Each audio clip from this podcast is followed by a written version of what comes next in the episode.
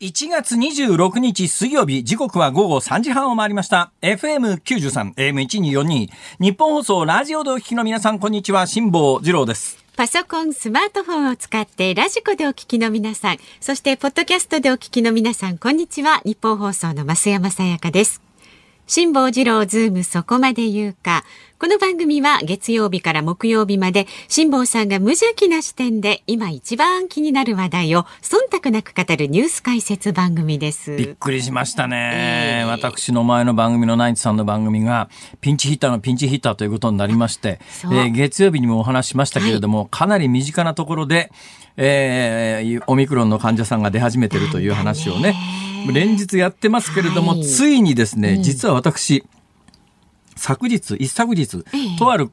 有名な方と一緒にですね、夜食事を食べようかって。私基本的にね、一人で飯食うのが好きなんで、めったに人とご飯食べないんですよ。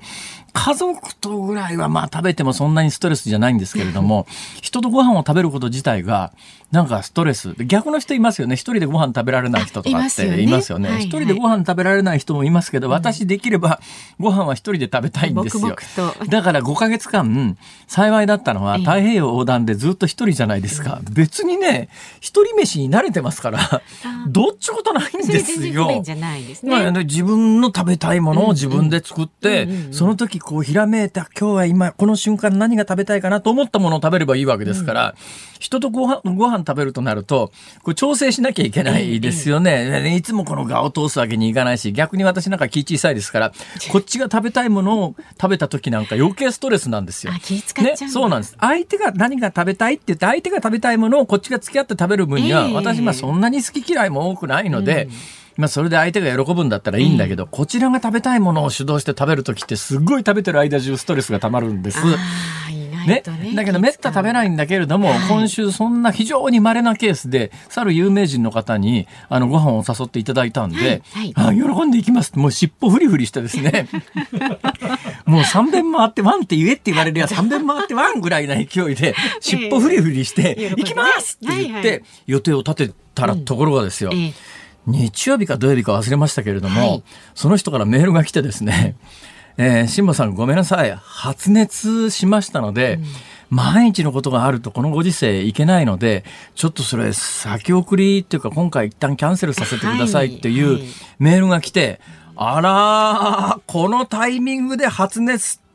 もしかするとあれじゃねえとか思ったんだけど、ええええまあ、私も大人ですから、あえてそれは言わずに心の中で思っただけで、ねですねああ、それはお大事になさってくださいね、大変ですね、って言ってメールを返事したんですよ。はいはいマナーのいい人だなと思いましたね。このご時世、ちょっとぐらいまあ熱出てても、もう、もう随分前からの約束だから、まあまあちょっと行っちまうか、みたいなことになったら、まあ、うん場合によったらどんどん問題を広げてしまいますから、その人の判断も早かったって。やっぱり偉いな、この人はと思いましたけど、ほいで、昨日になって、はい家帰ってスマホ見たら、ええあ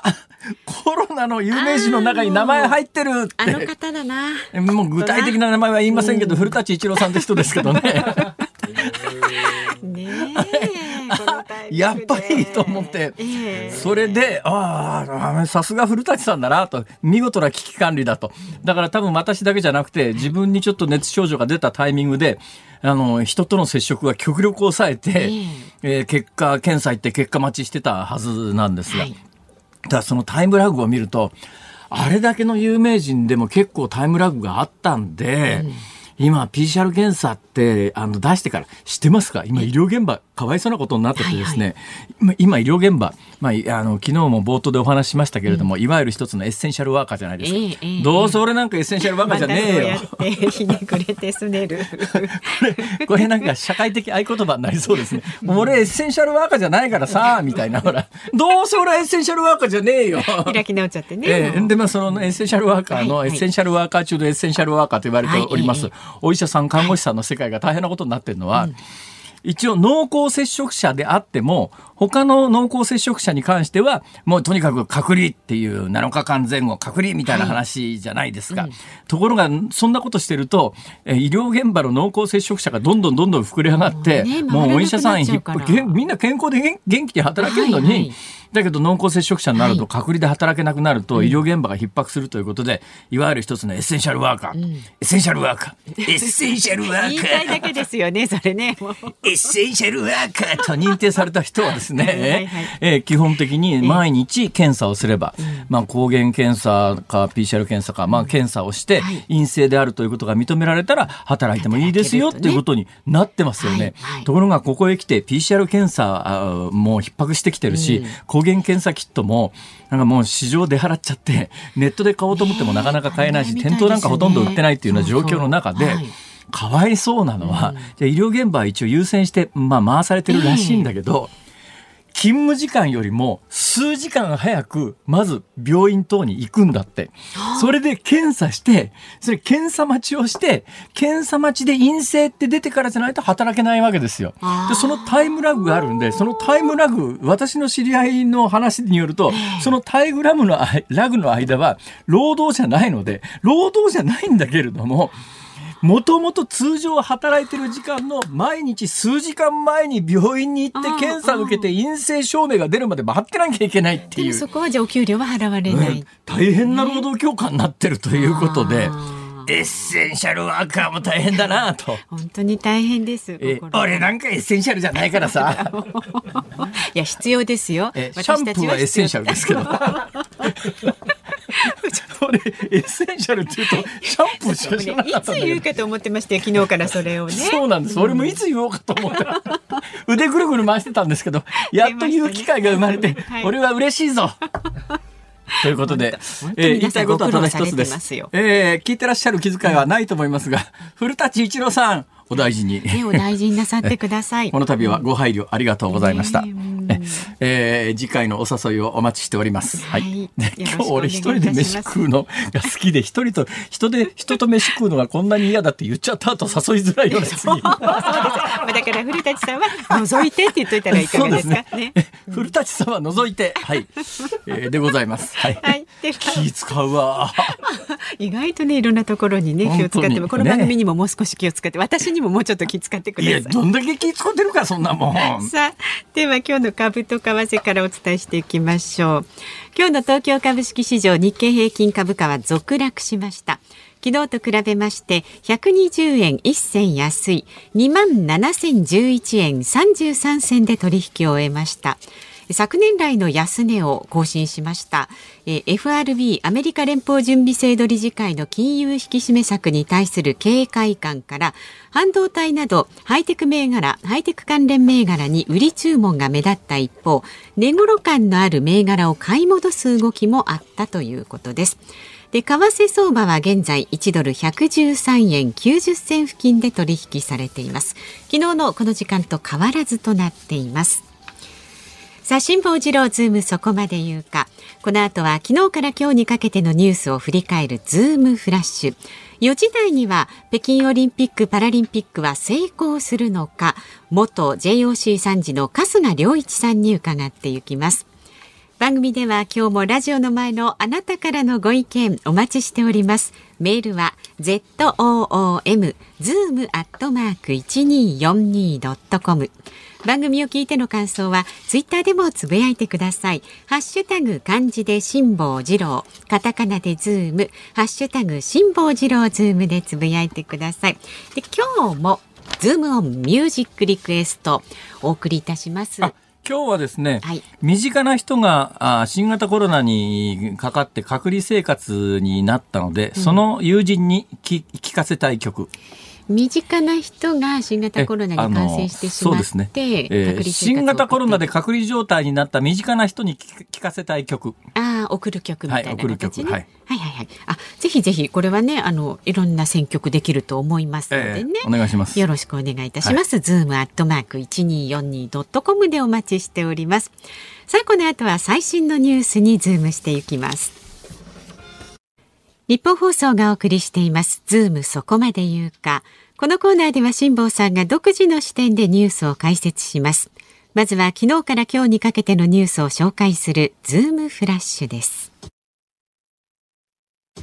岸田総理大臣は昨日の新型コロナワクチンの3回目の接種に関しモデルナ製の副反応に対する不安の解消に取り組む考えを強調しました岸田総理は3回目の希望がファイザー製に偏るのを防ぐため自身もモデルナ製を打つと表明していますアメリカのバイデン大統領は25日、緊張が続くウクライナ情勢をめぐり、ロシアによる侵攻があった場合、ロシアのプーチン大統領に対する制裁を検討していることを示唆しました。WHO 世界保健機関のテドロス事務局長は25日、5月に行われる次の事務局長の選挙に向け唯一の候補者に指名され2期目の続投がほぼ確実となりました。立憲民主党の菅直人元総理大臣が日本維新の会についてヒットラーを思い起こすなどとツイッターに投稿した問題をめぐり維新側が今日午前立憲民主党に謝罪と撤回を求める抗議文を提出しました。アメリカのマイクロソフト社の去年10月から12月期の決算は売上高が前の年の同じ時期と比べて20%プラスの517億2800万ドル。日本円でおよそ5兆9000億円と四半期ベースで過去最高を更新しました。新型コロナの感染拡大を背景にリモートワークなどデジタル化の浸透で成長が続いています。不動産経済研究所が昨日発表した去年2021年の首都圏の新築マンションの平均価格は6260万円でバブル期の1990年を上回り過去最高となりました。また発売戸数はおととし2020年と比べて23.5%増加し3万3636個となりました。日本映画制作者連盟は去年の映画興行収入ランキングを発表しました。アニメ映画新エヴァンゲリオン劇場版が102億8000万円を記録しアニメ邦画を含めて1位になりました。興行収入10億円以上となったのは前の年より11作品増えて32本でした。動画投稿アプリ TikTok の日本の運営会社は昨日 SNS で影響力を持つインフルエンサーに金銭を支払って動画をツイッターで拡散させた問題について20人に金銭を支払ったことを明かしました。これは宣伝であることを隠すステルスマーケティングと受け取られる可能性が指摘されています。今月行われた大学入学共通テストの問題が試験中に SNS で外部に流出した疑いがあることが分かり警視庁は偽計業務妨害の容疑も視野に捜査を始めました。受験生とみられる人物から送られてきた問題を家庭教師の紹介サイトに登録していた大学生が受け取り回答を送り返していました。その後共通テストの問題だと気づいた大学生が大学入試センターに連絡して発覚しました。はい。解説しどころ満載でございまして。じゃあまあ順番に、えー、記憶に新しい一番最後の項目からいきますか。あの大学入学共通テストでまあカンニングですね。典型的なカンニングですね、はい、えー、どうやったかというとおそらく試験会場にカメラを持ち込んで、うん、えー、目の前にある問題用紙をカメラで撮ってそれを送信まあスマホ。だからカメラって言っても今はですね、うん、スパイ用のカメラみたいなやつで眼鏡のつるんのところに小さな直径1ミリぐらいのまあ円みたいなやつがあって眼鏡のつるで撮影してっていうようなカメラがあります。ただ通常それはね、そこにあのカメラの中、あのメガネのつるの中に仕込んである SD カードかなんかに録画するだけなんですが、それを送らなきゃいけないですね。だからまあそこを例えばですね、メガネのつるでカメラで撮影して、うんえー、スマホに、例えば Bluetooth みたいなんで、Bluetooth スマホに送って、スマホの通信機能を通じて送るということは可能ですよね。だけど、これもう一遍、リスクが非常に高いのは、はい、問題を送って、で、まあ、この子は多分子、子でしょうね、多分。えー、子だ、未成年だと思います。男性、女性はわからないです。男性、女性はわからないけれども、一応、家庭教師斡旋会社みたいなところには、高校2年生の女子生徒を名乗って登録をする。ところが登録に必要なのは、名前と電話番号と、あとクレジットカード番号がいるらしいんだけど、名前と携帯の番号ぐらいまではなんとかなりそうじゃないですか、偽名で。クレジットカードということになるとなかなか偽名じゃ難しいかもしれないですが、ただまあ基本的にこの3点セットがあったら、え誰でも匿名で登録ができるわけですよ。で、家庭教師斡旋会社に登録をして、あの、私、高校2年生で来年受験で難関私立受けたいんですけど、あの、優秀な先生お願いしますと。で、その先生が本当に優秀かどうか、いっぺん、あの、試させてもらいますねって言って、うん、あの、突然問題を送りますから、その場で回答すぐしてください、みたいな。はいほいでまあ、それ騙されたと称してる、本当に騙されたかどうかわからないですけど、まあ騙されたと言って告発してるぐらいだから本当に騙されたんだと思いますけども、その、まあ家庭教師志望の学生さんが問題送られてきたからそこで解いて、返事、正当、まあ正当かどうかわからないですけれども、返事をしますよね。これリスク高いのは、次にそれを見なきゃいけないわけですよ。時間内に見て書き込まなきゃいけないんで、はいはいまあ、ま私、この共通1位とか大学入学共通テストとかって受けたことないんですが、ただまあ試験会場を見ると、大学の教室みたいなやつだと何百人みたいな大教室ありますから、おそらく監視の目が行き届いてない。同じ人をずっと見てりゃ分かりますけど、そんなことありえませんからね。そうね、広い教室、ね、よっぽど怪しい動きしない限り、自分のスマホで撮影して送信して、もう一遍スマホで見て答えをこう確認するぐらいのことはできなかないですけど、リスクはかなり高いし、で、さっき、まあ、匿名の名前と電話番号まで手に入ったとしても、クレジットカード番号その他から、えー、特定されて、これ、犯人として挙げられる可能性は高いですよね。はいまあだから未成年だから少年法で守られるとは言いながら、えー、受験資格は当然取り消しになるし、うん、うん、まあ生涯の傷になることは間違いないので、ね、だそんなことをしてるんだったら普通に勉強した方が早くね、みたいな、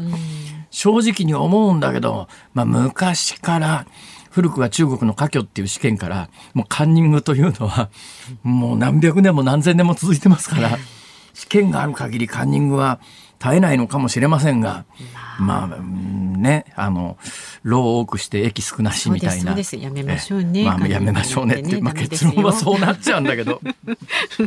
そういうことになってるんだと思います。その一つ前ですね、はい、えー、TikTok で、あの、たくさんの会員、大体10万以上の登録者を持つ、えー、会員さんで、有名人ダメらしいですよ。匿名っていうか、有名人だとすぐバレちゃうんで、だだから、あの、増山さやかはダメだけれども、増山さよこぐらいにしときましょうか。増山さや子さんがですね、えー、なんか TikTok で、はい、なんかすごいむっちゃ踊りうまいじゃんみたいなんで、大人気になって10万人ぐらいフォロワーが来ると、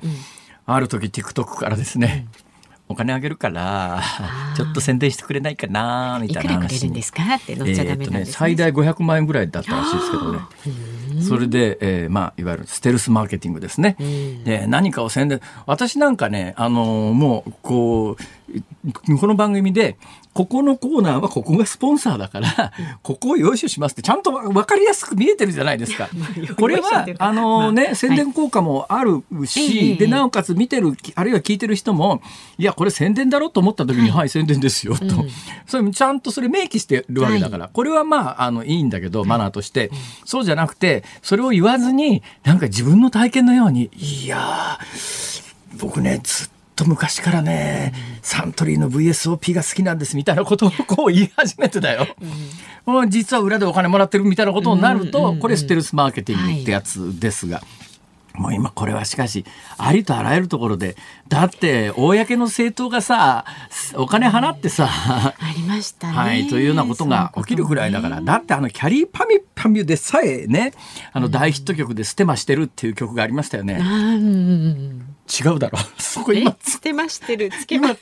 今突っ込むとこです。そこで納得されたら、こっから先話が進まなくなっちゃうんです。辛坊さん、それはつけばつけるです。違いますって。いや、難しい、それ。ね、そうですか。いや、今、関西人は突っ込んだと思いますよ。関東人は今のがボケだということがわからないという本当にうっかり捨てちゃいけません時間がもったいないです私基本あそうですね私基本的にちょいちょいボケ挟んでますから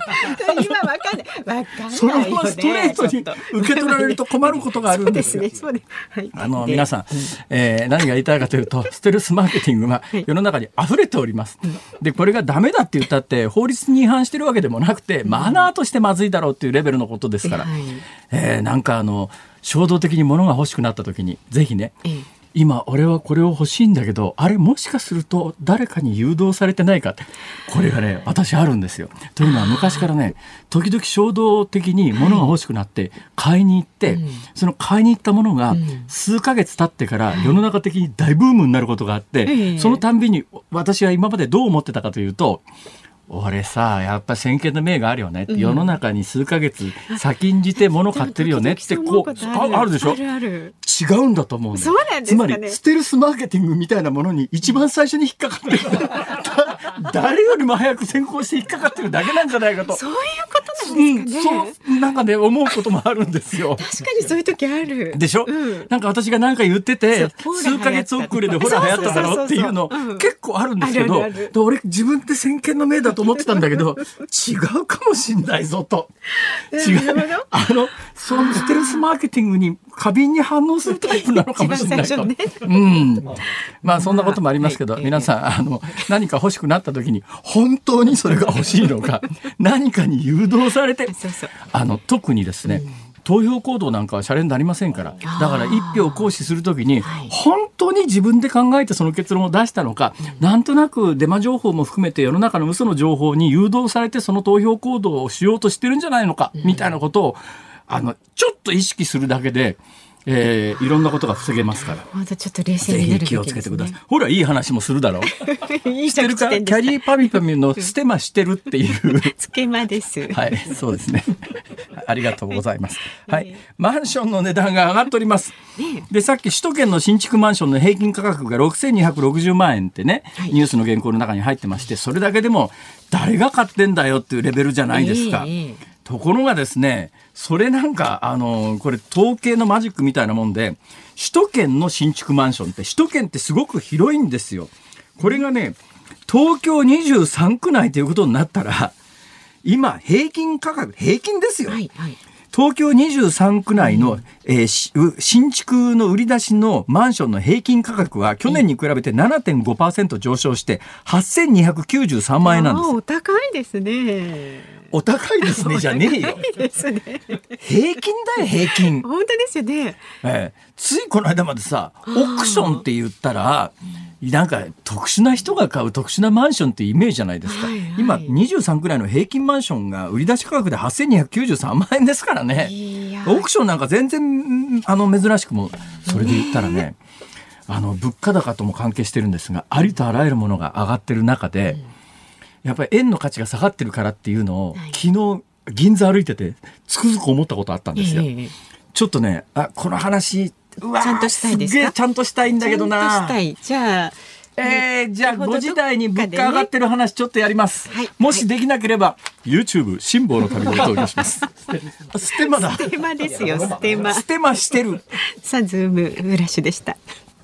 1月26日水曜日時刻は午後4時を回りました東京有楽町日本放送第3スタジオから辛坊治郎と増山さやかでお送りしています。さあ、ここで来月2月28日に発売予定の辛坊さんの最新刊のお知らせでございます。ありがとうございますね、ヨットでの単独無寄港公開を記しました全5ヶ月の記録。風のことは風に問え太平洋往復横断機の発売決定しました。いや本当久しぶりなんですよ、はい、今までね私、まあ、確かに十何冊本出してますけれども、ね、大半は、うん、えー、雑誌の連載をまとめたものとかメールマガジンの連載をまとめたものとかっていうことで一から書き下ろしてですねもうその本を買わないと今までどこにもその文章は出てないよっていうことはあんまなかったんですが、うんはい、今回は、うん一から全部この本のための書き下ろしですから、えー、どこにも出てない文章ですから。うん、はい。えー、メールマガジンおとりの皆さんも買って大丈夫です。大丈夫ですと、はい、まあね、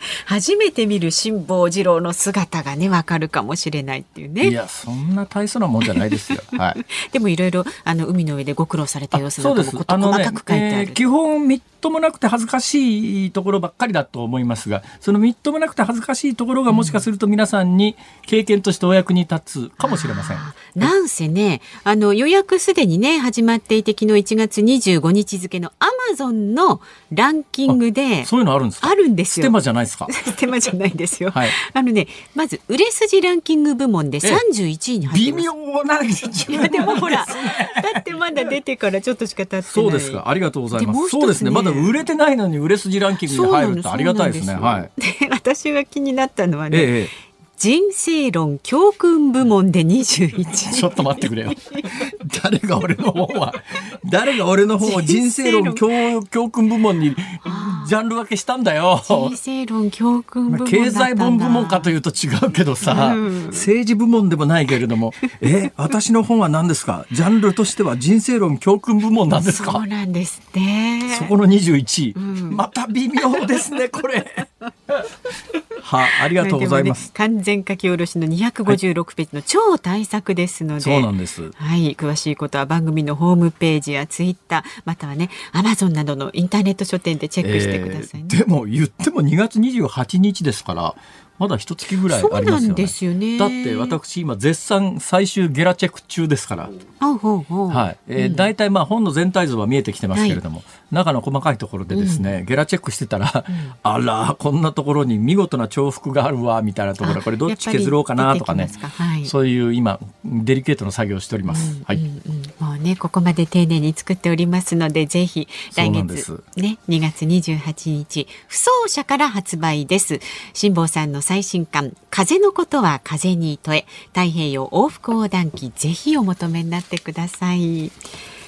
さあ、えー、ラジオの前のあなたからのご意見ですね、はい、埼玉県のまさしさん。辛坊さん古舘一郎さんとのご飯実現できなくて残念でしたねどんなお話をする予定だったかちょこっと教えてくださいよ。いやそんなどんなお話になるかはそんな会ってみないとわかんないですけども。そういう時はなんか決めてくんですか、えー、一応いや決めてかないですね。さすがにもうねただあの食事はね、うん、古舘さんが予約してくださったなんか結構な高そうな和食の店だったんですけど。えー。ちょっと残念だなと思って。ただね私確かに今もこの年になってますから事前に何話そうとか思わないですけど私高校の時に初めてデートに行った時には 前の日に 会ってから別れるまでのタイムコードをね ほとんどもうあのテレビかラジオ局の Q シートっていうやつがありますが進行表みたいな感じでえ会ったらまず挨拶。で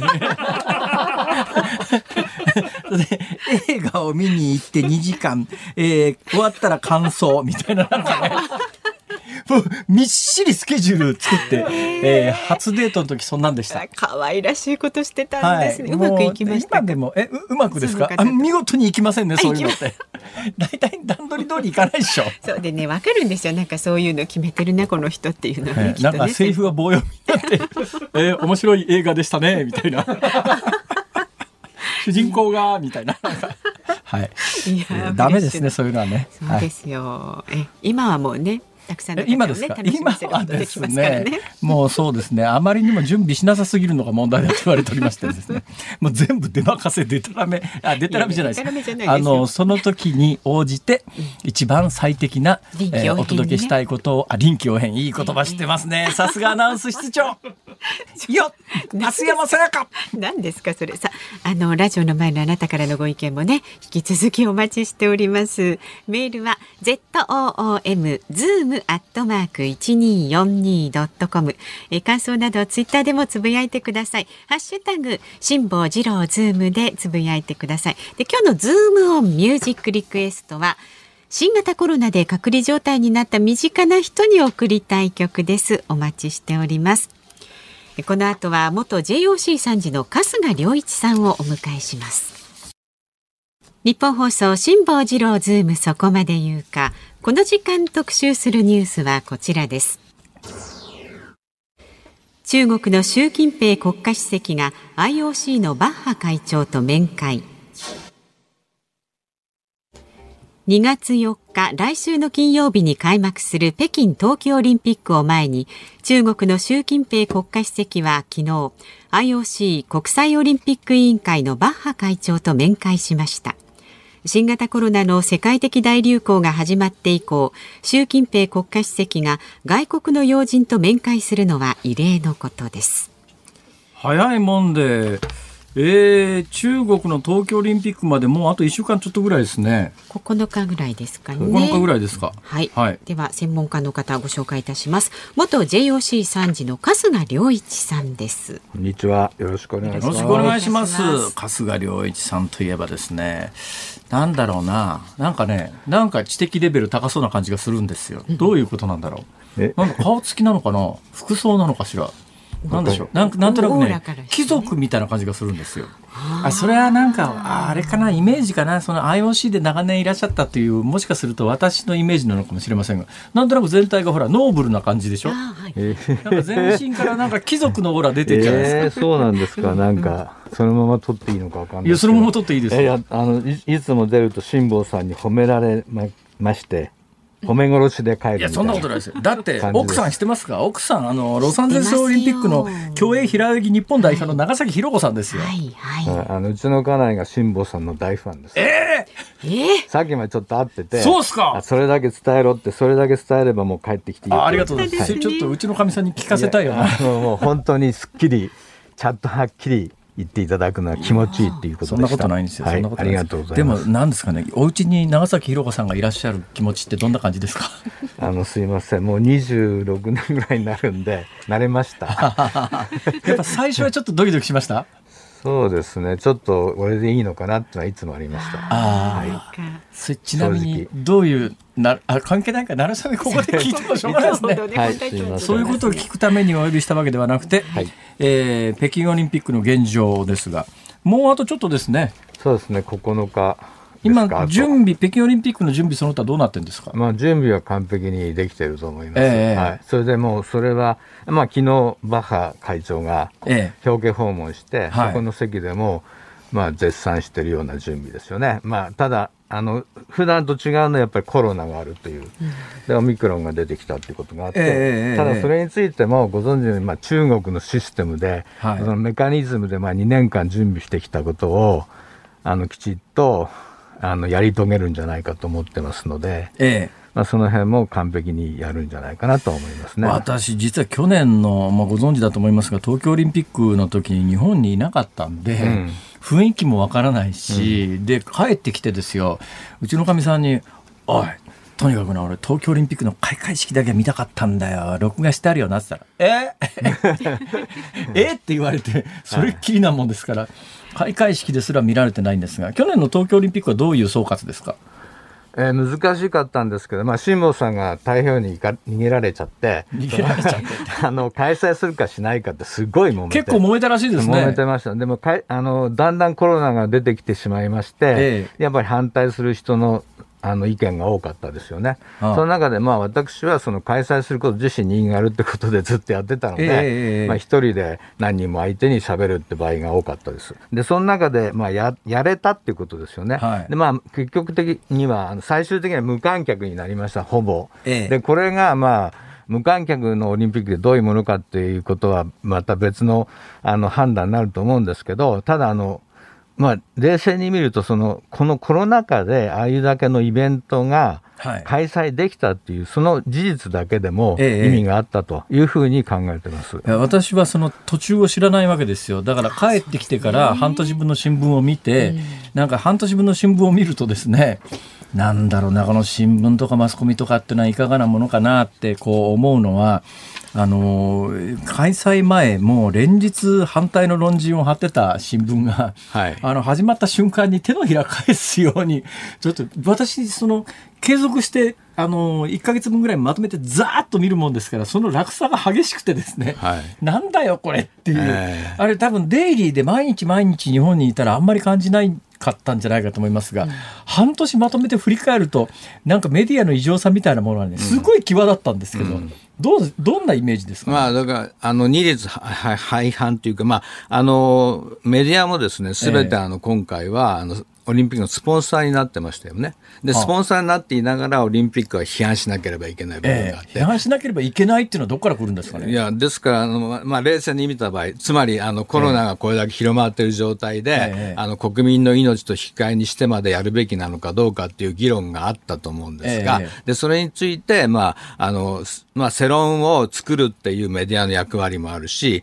で作られた世論の空気によって、また、あの、えー、世の中の動きがそっちに行くっていうこともあり、ただ実際にはもう現実的にですね、オリンピックが開催されるっていうことになってきていましたから、はい、で、その時に、まあ、あの、その批判しながらスポンサーの立場でどういうふうに報道するのかなっていうのは、えー、私自身もいろんなテレビに日々出ていて、疑問に思っていたんですね。はい、そしたら、それは本当にあのおっしゃるように、綺麗に始まった瞬間に変わっていったっていうのが、えー、あの、ありました。だそれはすごく、あの、なんていうかな、このまま行ってしまって、オリンピックが終わってしまったら、何も残んないオリンピックになるんじゃないかなっていう、そういうあの、危惧がありました。ええ、で、しかも、その終わった後に、じゃあこのオリンピックはどうだったのかって、あれだけ揉めたんですけど、そのことについての総括は一切やってませんよね。で、あの、朝まで生テレビとかにも私はその出る前、あの、オリンピック開催される前は何回も出てたんですけど、ええ。終わったらもうその総括っていうのはないんですよ。だからそれがすごく不思議です。ね、あのわかテレビテレビマンとしてはね、えー、私も一応テレビ屋だったもんですから、テレビ制作側の気持ちがわかるわけですよ。はい、そうするとまあ世論もそうなってると、マスコミもそうなってると、うん、となるとやっぱりこうテレビで討論番組をこうやりとテレビで盛り上が討論番組で盛り上がってほしいと、えー、そうするとオリンピックやめろっていう人たちは簡単にブッキングができるんだけど、オリンピックやるべきだっていう人のブッキングの幅がすごく狭まる狭まるんですよ。誰かいないかあ春日さんお願いしようと。まあね、でも花花からいやスケープゴートみたいなもんでスタジオに連れてこ、連れてこられて、はい、孤軍奮闘で戦わざるを得ないっていうことになるわけでしょ。そうですね。ずっとあの、まあ、冷静に考えたらヒール役っていう。まあ、そういうことですよね。それはよく、あの、自分で意識できたのが、あの、宮根さんと大阪で別の番組があった時に、ええ、あの、一緒に写真撮ったんですけど、はい、で、一緒に写ると、本当に私がヒール役で、宮根さん、あの、ベビーフェイスなんで、あ、ベビーフェイスだったなっつって。で、それ、そういう写真がありまして、もう、これはそうだったんだって、その時初めて認識しました。いやそれ多分ねあれですよ。このテレビの業界にいるとねもう完全にその構図ですよね。そうですね。誰かヒール探してきて戦わすっていう。自分がその立場になっちゃうこともたまにはあるんで、そうするともう相手の思惑も分かってんだけどしょうがねえな今日はヒールやるかっていうような ことがあるんですけど、はい、まあ、でもヒールもちゃんとねあのやり遂げればそれなりのいやヒールとは言いながらヒールとは言いながらあのつまり自分の信念に基づいて喋ってるわけですから、自分の信念と違うことを喋るよりは精神的には楽かもしれないですよね。それで言うとあれでしょう春日さん。やっぱりあの中国って、まあ、人権問題いろいろ抱えてるけれどもそれでもやっぱり中国でオリンピックをやることは意味があるっていうお立場ですよね当然。そうですね。だからあのその政治の問題あります、はいええ、だけどそれがあってもオリンピックを開催する中でその政治ができない対話とか政治では作れないその人と人とのつながりっていうのを作っていく。それがまあオリンピックのまあ意味とか価値だと私は思っているので、まあそれがあのたとえ中国の中であっても、北京で開催されることに意味があるというふうに思っています。まあ、批判する立場に立ってものを言うと、まあ、あの、いや、差は去りながら、でも中国でオリンピックをあの成功させる、ちゃんとみんながやるということは、現状の中国がやっていることを、スポーツというものを通じて、まあ、広く全世界が是認をする、認めてしまうということになるんじゃないのかっていう批判がありますよね。うん、そうですね。で、その件に関しては、あの、1980年のモスクワオリンピックの時に、はい、まあ、西側がそのソビエトのアフガニスタン侵攻に反対して、えー、西側諸国ボイコットしましたよね。はい、あれ全部選手団が行かなかったんです。えー、で、今回は、まあ、外交的ボイコットって言い方してるんですけど、結局選手団が行くことはどこの国も認めてる状態です。で私はこれを、あの、なんかオリンピズムの遠心分離期って言ったんですけど、スポーツと政治を完璧に今分けるまでの、そういう、あの、まあ、発展があったんじゃないか。スポーツにの価値に対して、あの、世界が認めてるっていう、そういうものが現れたんじゃないかなと思ってるんですね。まあ、1980年からそこまで進んできたという、うん、まあ、見解ですね。そうですね。そこまで、まあ、スポーツの価値が、認められてきてるのかなということで、でまあ、一つあの、オリンピックっていうのはですね、国が開催するもんじゃないという理念があって、あの、都市なんですよね。これは北京がやる、北京オリンピックなんです。えーえー、まあ、それにもちろんそのために、あの、その国の政府は全部援助したり、ギャランティーしたりします。で、その中でオリンピックの精神というのを守んなきゃいけないっていうことも契約に入ってるわけです。はい、だその都市がやるってことに対しては、えー、それはその、まあ、綺麗事と言われますけども、スポーツを通じた世界平和構築っていう理念に基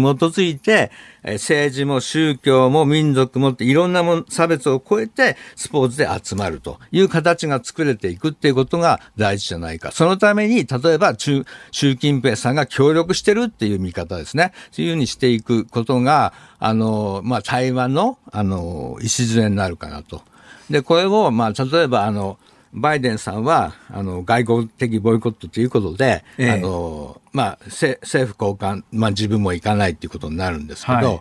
でも、この行かないって状態で、じゃあ何が生まれるのかなって考えたときに、むしろオリンピックの機会に、その平和の祭典を祝うっていうことで、そのふ普段の政治的対立を超えてね、そこの場にいることによって、その対話をする機会ができるわけですよね。だからそれを、あの、大事にしていった方が、まあ今、あの、プーチンとは、プーチンさんとはウクライナ問題で揉めてるわけですけども、これずっと対立行動続きますけど、もしその時に開会式なり何なりでそういう対話の場があれば、それはそのイデオロギーではできないんですけど、そのオリンピックっていうまあ出しにしてその場を使ってですね、そういう対話ができるっていうチャンスになるんじゃないか。それがまあオリンピックのまあ、意義なんじゃないかっていうふうに私は思います。さすがにあれですね。元 IOC だけあって雄弁ですよね。いえいえあの一応 JOC でございます。JOC ごめんなさい。一応 IOC 担当で IOC とは仲良くしてましたけど、はい、私ね今全くどうでもいいことを思い出してしまってですね、はい、1980年に、ボイコットしたじゃないですか。はい、ね。で、まあ、それの報復で、84年のロサンゼルス大会の時には、ソ連党グループがボイコットしましたよね。それで、まあ、80年のオリンピックが、これね、確か瀬古さんじゃなかったかな。会うたんびに、瀬古さんじゃなかったらごめんなさいなんですけど、まあ、それに近い人だと思いますけど、会うたんびに、俺はなあのオリンピックさえあったらオリン金メダルだったんだとか。あ、瀬古さんですね、それは。瀬古さんですか？いつも言ってますから。俺はあのオリンピックがあったらずっとオリンピック出てたんだよとかっていう人、世の中にわんさこいますよね。そう、うん、あんまりないかもしれないけど、瀬古さんはずっと言ってますし、あの、実はうちの家内も、その時、あの、史上最年少で、ええ、あの、選ばれたわけですよね。11歳で選ばれて、12歳で出るっていう。あ、長崎弘子さん。うん、モスクワオリンピック出るはずだった。モスクワオリンピック出るはずだったんですか？その時ですから、その、ね、小さいですから、ええ、あの全然そういうプレッシャーとかも考えないで、そのまま泳げたと思うんですよ。そうすると、彼女もその瀬古さんみたいに、実たら金メダル取れたって言ってもいいぐらいな。まあ、あの、バーセロナの時の岩崎京子ちゃんがそうだったんですね。まあ、何のプレッシャーもなかった。ね、14歳かなんかで、えー、ここまで生きてきて一番幸せって言っていうか、うん、お前14年しか生きてねえじゃねえかって、全世界が突っ込んだという、はい、あれですよね。だからそういう意味では、あの、はい、モスクワは大きかった。だから未だに、あの、なんかモスクワのプールで泳いでる夢を見るとかっていうことは言ってます、ね、まあそうでしょうね。だってアスリートにとったら4年に1回で、そこのチャンス逃すと、ええ、まあその長崎さんみたいにその次のオリンピックでも出られた人はいいけれども、うん、そこで、まあ生涯そこを目標にしてきて、そこでね、チャンス途絶えちゃう人って、はい、まあ素朴にかわいそうだなと思います、ね、そうですね。だからそういう人たちの思いっていうのは今回は、ええ尊重されたわけですよね、まあ、選手はボイコットしないから、はい、日本政府は結局どういう最終決着になったんでしたっけ？めちゃくちゃ分かんないんですけど、はい、つまり言い方としては、ええ、あの橋本聖子さんを派遣する、えあるいは山下 JOC 会長を派遣するみたいな言い方、ええ、だけどおかしいじゃないですか、だって政府の人間じゃないのを派遣するってどういうことなのってなるわけです、僕的には、はあはあ、私的には。はっていうのはあの、山下さんは IOC の委員だし、ええ、JOC の会長だから、ええ政府が行けって言わなくても行かなきゃいけないんですよね。はあはあ、それから幸本聖子さんは組織委員会の会長ですよね。ええ、まああの参議院議員というのがありますけど、え組織委員会の会長として行かなきゃいけないんですよ。はい、でそれを行かなきゃいけない人を政府が派遣したっていう言い方で、なんかこう茶を濁すというか、それは中国に対してね。対中国に対して、日本政府はボイコットしてませんよ、ちゃんと派遣してますよ。なんだけど、対アメリカに対しては、いや、あの派遣してるのは政府の人間じゃありませんよ。そうなんですどっちなんだよっていうやつですね。そうです。だからそれをなんか見たときに、やっぱ日本の政府っていうのはスポーツ界っていうのは、バカにしてんのかなみたいな、あのこっちが言えばちゃんと行くのかなって。だ。だってそれによって山下さんが政府のお金で行くわけじゃありませんから、あるいは橋本さんもそうですし。誰の金で行くんですか？いや、もちろん JOC のお金とか、まあ IOC の委員だから IOC からも派遣費は出ますけど、ええ、そういう形で行くはずですね。で、あの、橋本さんに至っては組織委員会のお金で行くわけですから、え、でそういうふうな形になりますから、それを政府が言ったことにするって言って逃げ、何を逃げてるのかなと。思うんです。だから私的にはむしろ、この機会、さっき言ったみたいに対話の機会なんだから、むしろ岸田さんが行くと。あの、よ、あれなんですよ、あの、東京オリンピックがあんなに反対された時に、一番先に、あの、賛成っていうか、後押しするって言ったら習近平さんです。二回も言ってます。はあ、表明して、えー、で、私は全面的に東京オリンピックを応援しますって、もちろん政治的な思惑があったかもしれない。でも、それでも、それによって成功したオリンピックを、やった開催国の代表である人が、やっぱそのオリンピックっていう機会を捉えてね、それが、まあ、最初岸田さんはその、あの、えー、記者会見でもおっしゃってました、オリンピック、パラリンピックの意義を考えて判断すると。で、それであれば、それを使ってですね、むしろ今、例えばプーチンとか習近平さんと、あの、バイデンさんが離れてることを、むしろ、そのオリンピック開催した国だから行きます、祝祝します、それにバイデンさんも来てください。習近平さんと私が間を取り持ちますよぐらいな、そういう外交をすることもできたと思うんですよ。で、それがオリンピックの意味なのに、それができないっていうことが悲しいですね。まあ、いずれにせよ、あの、私は今回の一連の対応を見てて、ああ、岸田流だなと、とにかく、全部が玉虫色で、何かを判断してる気配がないっていうか、判断しないということを、まあ、いや、あの、前面に押し出しながら、はい、もうすべてについて曖昧に、うん、えー、っていう。だから、あの、らしいな、ね、それであの、アメリカに気を使ってるってのがあったかもしれないけど、えー、オリンピックやったから行くよっていうことは、誰も批判しません。あの、世界中。だからそれを言い切れるっていうだけの、そのオリンピックへのなんか、あの、新人というか、進行が足りなかったかなっていうふうには春日さんのオリンピック愛はすごく分かりました。どうですか？僕もう一遍ね、実は僕お祭り好きなもんですから、東京オリンピックをどっかでやってほしいんですけど、日本で。まあ、2回やったから無理ですか？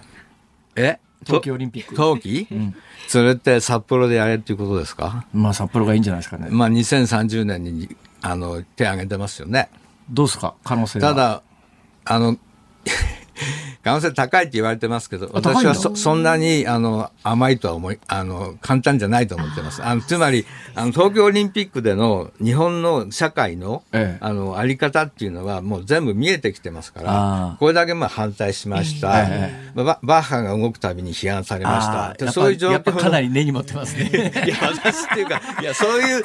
そこで本当にどうなるのってわかりました。ちょっとその話もう一遍聞かせてください。ありがとうございます。えー、あの、奥様によろしくお伝えください。ださい。ありがとうございました。元 JOC 参事の春日良一さんでした。ニッポン放送辛坊治郎ズームそこまで言うかをポッドキャストでお聞きのあなたニッポン放送の増山さやかですお聞きの内容はポッドキャスト用に編集されたものです辛坊治郎ズームそこまで言うかは月曜から木曜の午後3時半から生放送でお送りしていますラジオの FM93 AM1242 に加えてラジコでもお聞きいただけますよ。ラジオラジコではポッドキャスト版にはないあんなことやこんなことがいっぱいです。ぜひラジオラジコでも聞いてみてください。そして1月24日月曜日からのこの番組は辛坊治郎が K 点越えニュース大横断スペシャルと題してお送りします。橋本徹さん関平さん春日良一さんなどスペシャルなゲストが毎日登場。辛坊さんとゲストの K 点越えのトークご期待ください。1月24日月曜日からの辛坊治郎ズームそこまで言うか。ぜひラジオラジコでお楽しみください。辛坊治郎飛びます飛びます。経点越えしちゃうよ。1月26日水曜日時刻は午後5時を回りました。辛坊治郎です。日本放送の増山さやかです。今日もズームオンミュージックリクエストありがとうございます。たくさんいただきました。ありがとうございますまずラジオネーム浜の横浜人さん横浜市の方。こんな時あ今日はですね新型コロナで隔離状態になった身近な人に送りたい曲。こんな時だからこそ励ますつもりで一番最初に思ったのが中島みゆきさんのファイトですああ自分の身近な人に幸いにも、えー、コロナオミクロンに、えー、かかっている者はいませんが本当にもう身近まで来ているんだなというそんな印象強いです。ね、手洗い動い全力でします。古舘さんもどうかお大事にと。それから港区のおばちゃんさんから辛坊さんは太平洋横断を成功されてますます。そこまで優香に拍車がかかりお口の周りが絶好調でスカッとさせてもらっています。恐縮です。でリクエスト曲は、えー、明日は来るよ君のためにということで岡本真代さんのトゥモローをお願いします。はいはい。えー、こちらですね沼津市にお住まいの50代窓越しのお京さん。加藤和彦さんの大丈夫マイフレンドね、大丈夫マイフレンド、ね、はい、それから兵庫県のドラセナドラコさん竹内まりやさんで元気を出してをリクエストします。名曲ですね。うん、私竹内まりや好きって何回も言ってますね。しょっちゅうおっしゃってますね。はい、そうなんです。一度お会いしたいんですけど。あ、まだ会ったことはない。ないですね。会えるといいですね。できればもうちょっと前に会いたかったけどな。なんてことをおっしゃってもうちょっと前に会ってたら何かが起きていた可能性はゼロですよね。ほぼね、ないかと思います、はい、ほぼどころか全く皆無ですね。はい。えー、それから川越市のえー、時の金次郎さん59歳。青山テルマさんのそばにいるねをよろしくお願いします。はいはい、はい、愛知県一宮市からいただいています、えー、旧美歳の J ボーイさん、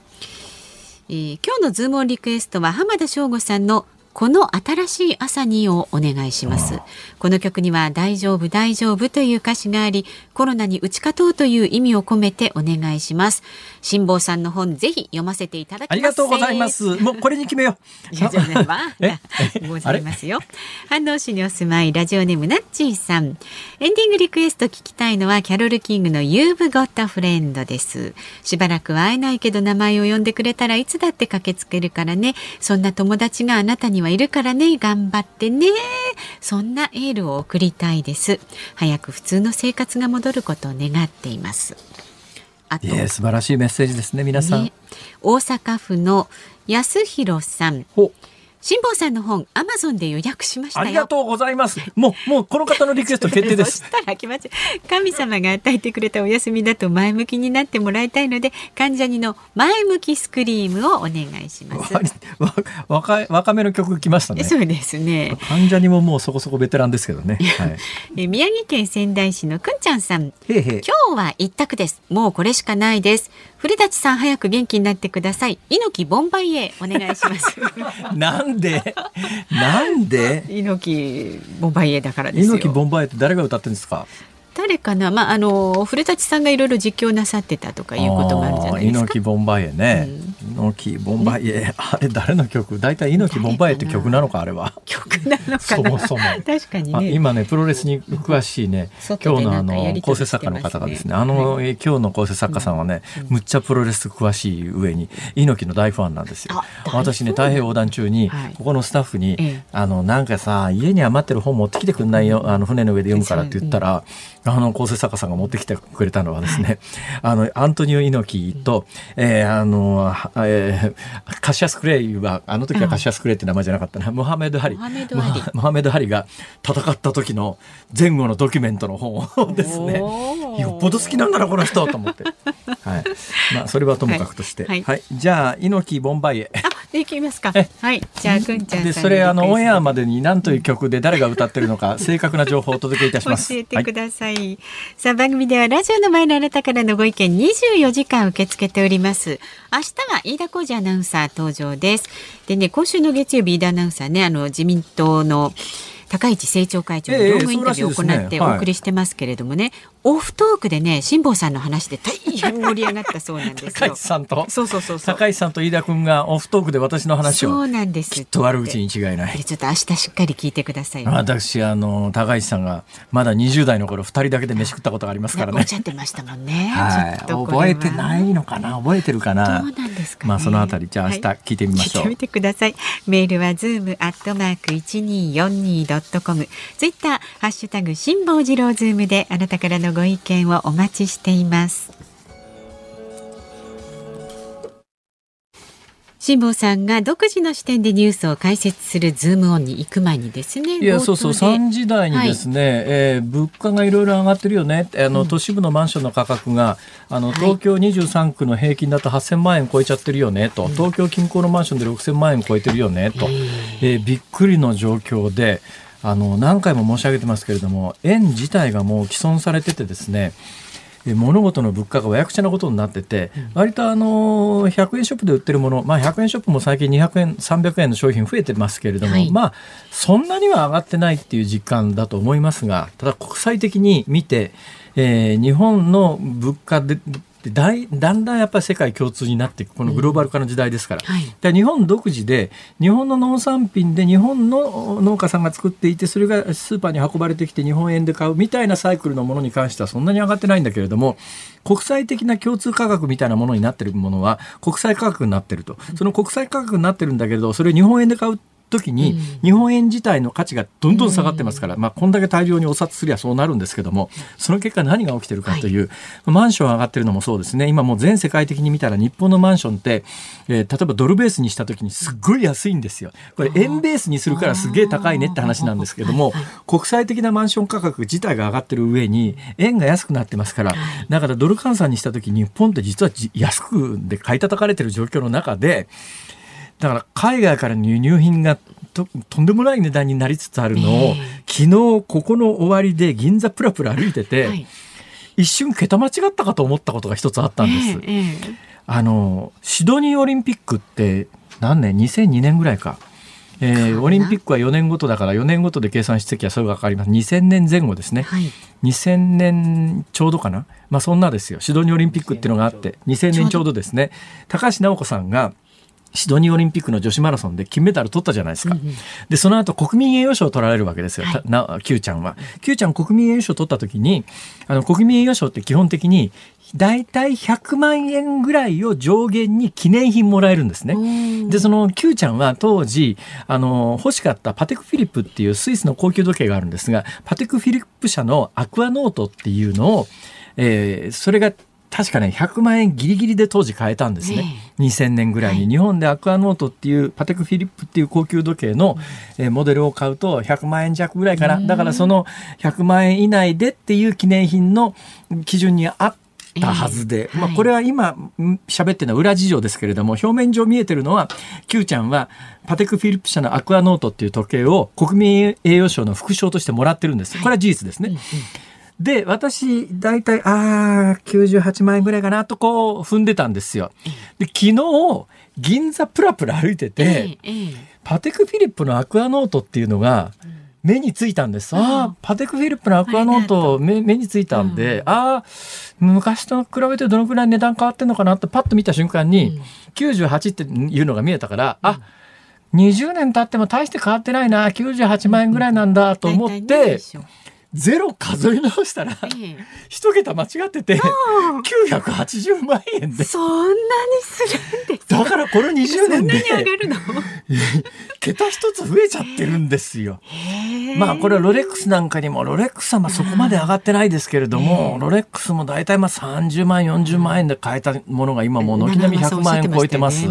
ブランドショップで、だから海外からの輸入品で、あの、スーパー行って物を買ってると、なんだかちょっとずつ値段上がってるよねと、同じ値段なのに随分あのソーセージの数も減ってるよねみたいなウインナーの数減ってるよねっていうような感覚はあるけれども、それ劇的に物価が上がってるっていう感覚は、まあ政府の0.5%しか上がってませんみたいな統計とはまた違ってそれよりは上がってるよって実感を皆さんお持ちだと思いますけれど、だけどちょっとその円の価値というのがダイレクトに反映するものを買いに行こうと思うと、えー、とんでもないことになってんですよ、今。でその物価統計なんかに出てこないところで、はい、びっくりするほど円の価値が落ちていて、それの影響でとんでもなく物価が上がっているよというところの実は延長線上で、さっきのあのマンション価格がどうも国際水準に合わせると日本国内でいうととんでもない値段で誰がその8000万のマンションそれでいうとね、そのニュースを伝える記事の中であこういう言い方あるんだと思ったのはね、パワーパワーなんとかって聞いたことあります？パワーなんとか？パワーなんとか。私ね初めて聞きました。パワーカップル。パワーカップルって見た瞬間に、バカップルかと思ったんですよ なんかあの、あの、アホなカップルのことをバカップルって言ったじゃないですか。はいはい、そもそも今カップルなんていう言葉自体が言わないですよね。ねまあ、アベックも言わないけどね。言わない、もっと言わない。アベックとカップルとどっちが主流ですか、今。えー、どっちも言わないですよ。どっちも言いませんか？で、バカップル、バカップル、うん、俺一瞬バカップルと思ったんだけど、パワーカップルっていう言い方が今あってですね、パワーカップルって何かっていうと、高所得家の共働き世帯。をパワーカップルっていうんですパワーのあるカップルだ。だからあのそれそれあのそのアホみたいな反応やめてもらえます？ちょっと今日クオリティが低くてすみません。だから両方ともに IT 産業で働いてますみたいな夫婦のことをパワーカップルとも言うらしいですよ。だからあの8000万のマンションって誰が買うんだって、まあ確かに今低金利ですから、うん、えー、住宅ローン組んでも昔みたいに金利負担でっていうような時代じゃないので、うん、えー、ダイレクトにまあ1億借りたら1億返せばいいっていう、ちょっと前は1億借りたら2億返せみたいな、そういう時代でしたけれど、だから低金利プラスパワーカップルみたいなものの登場でそういうものを買う人がいるっていうんだけど、でもなんかすげえ歪んでるよなっていう。ね、本当ですね。まあ別にパテク・フィリップのアクアノート買わなくてもいいけどね。まあ、ね欲しい方はね。はい、いやこれこの後何？新型コロナワクチンの3回目の接種の話を、ね、お時間がないのでこのあたりの明日に持ち越しですね。すねじゃあ、はい、飯田君が来たらその話しようか。はい以上ズームオンでした。ズームオンミュージックリクエストをお送りしているのはラジオネームくんちゃんさん、リバーサイドマンさんお二人のリクエストで炎のファイター、猪木ボンバイエでございます。はい。えー、何ですか？何でしょうか。えこれはあの3時半にですね、はい、えー、今週の冒頭私古舘伊知郎さんと晩ご飯を一緒に食べる約束をしていたのに、うん、先週末にちょっと熱が出たんでキャンセルさせてほしいと、えー、おっしゃって、えー、コロナじゃなきゃいいなと思っていたんですが昨日コロナだったという報道が始まってしまったんで、ねはい、えー、身近な人が本当に最近ね身近な人でコロナで新オミクロンっていう人すっごい増えてるんですよ。辛坊さんもね気をつけてください。人事じゃないですね、厚生労働省、まあ、専門家の皆さんが、はい、いやもうちょっと健康な若い人に関してはもう病院、まあ、本音のところでねそこまではっきり言ってませんけど、うん、本音のところで何考えてるかというと、はい、もう健康で若い人はもうあのちょっと熱が出たぐらいで病院行くなよっていう、検査も行くなよっていうのが本音のところです。うん、それをオブラートに包んで言うとあのニュース原稿みたいなことになるんですけどそのぐらい広がってますからね。まあねはい、ただまあ古舘さんはあの年齢的にはいわゆるリスク、はい、えー、ハイリスク者ということで間違いはございませんから、はい。あの元気出してほしいなということで、ね、皆さんにリクエストはい、えー、お願いしたところ炎のファイター猪木ボンバイということで ああそういえば古舘さん昔プロレス実況もやってらしたな、はい、みたいなね、えー、そんな思い出もありの。ちなみにこの曲はですねえー、猪木ファンの構成作家の谷中さんによるともともとモハメド・アリの電気映画のテーマ曲だったものをあの、はい、猪木とあの対戦したんで、うん、モハメド・アリから友情の印としてプレゼントされたと、はい、そういうだから友情の印ということなんで私はまああのね、古舘さんと友情と、うん、あの申し上げていいほどの関係を構築できてはおりませんけれども、まあ、今後そういう関係になれたらいいなということも含めてですね、うんうん、お届けをいたしました。さあこの後日本放送5時30分から鶴子師匠とお美和子様登場ですよ。そうだお美和子さんそうだね。はい。鶴子師匠お美和子様お待たせいたしました。どうもどうもあの辛坊さんこっちはお米をプレゼントしてね。お米。スタジオにはね沖縄名物のチンスコがございます。いやいやいや米とチンスコ。鶴子師匠がねお米っていうたんびにドキドキするんですがちょっともう一遍言っていただけますか。お米。うわちょ。うわチンスコ。これはうわ。東北リクエストもお待ちしてます。そっちですよね。ちゃんと東北リクエスト。東北ですか。東北話。私に言ってくれりゃいくらでもあるのに、まあそんなことはともかく東北ですよ、はい、楽しみにしております。ありがとうございます。ありがとうございます。はいはい。さあ、明日六時からのね、朝、飯田浩司の OK Cozy up。明日の Cozy up ですよ。コメンテーターは作家で自由民主党参議院議員の青山繁晴さんです。6時台から登場になります。で、ワクチン3回目接種、ウクライナ情勢についても取り上げます。で、午後3時半からのズームそこまで言うか、あの高市早苗さんのね、えー、辛坊さん情報を持って 飯田浩司アナウンサーが登場いたします。チンスコパクリというのですよ、そういうのはね。はい、はい、いうことでございまして、えー、ええー、明日は飯田君が最新情報を持ってこのスタジオに来てくださいますので、はい、はいはい、楽しみにしたいと思います。はい、えー、ここまでのお相手は辛坊治郎と松山さやかでした。明日も聞いてちょうだい。